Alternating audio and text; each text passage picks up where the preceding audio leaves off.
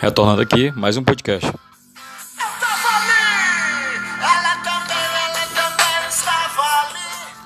A letra A da página 61 diz assim: Para provar esse ponto de vista, a autora menciona uma informação histórica.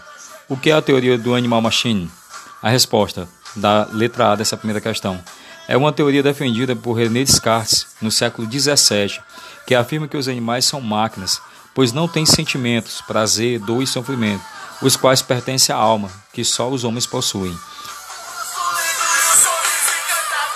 Essa foi a resposta da letra A dessa primeira questão.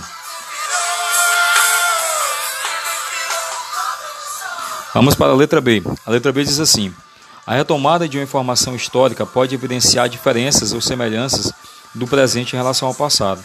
O que acontece nesse texto?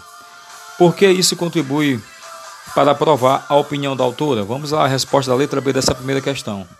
Ao mostrar que algumas atividades atuais mantêm o mesmo princípio de uma teoria que foi criada há mais de 300 anos, a autora reforça a ideia de que a dissecação e a vivissecção são práticas obsoletas, ou seja, ultrapassadas.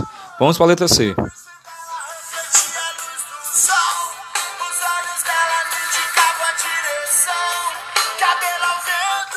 A letra C diz assim: releia o trecho. Nos Estados Unidos, mais de 100 escolas de medicina, quase 70%, incluindo Harvard, não utilizam animais. Por que a autor optou por citar o número de escolas e, em seguida, a porcentagem que isso representa? Resposta da letra C. Vamos lá.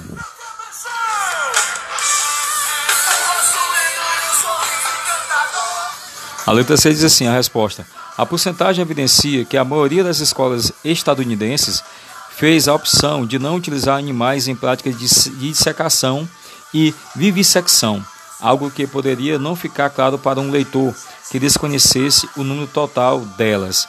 Essa foi a letra C. Vamos para a letra D. A letra D pergunta: com que objetivo foi citada a Universidade de Harvard? Resposta da letra D. Harvard é uma das universidades mais prestigiadas do mundo, se não a mais prestigiada do mundo. E sua opção por evitar as práticas de dissecação e de vivissecção reforça a crítica da autora às instituições que as mantêm. Vamos para a letra E e letra F já já.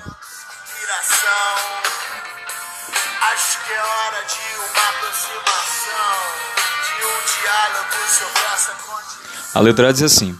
A autora menciona que na Faculdade de Medicina Veterinária da USP são usados cadáveres de animais preparados com substâncias que preservam a consistência dos tecidos. O que ela quer provar com essa explicação? Resposta da letra E. A autora procura provar com essa explicação que não há necessidade de práticas agressivas em animais vivos, pois é possível ensinar o mesmo conteúdo e as mesmas técnicas com animais mortos. E encerrando aqui com a letra F, na página 61.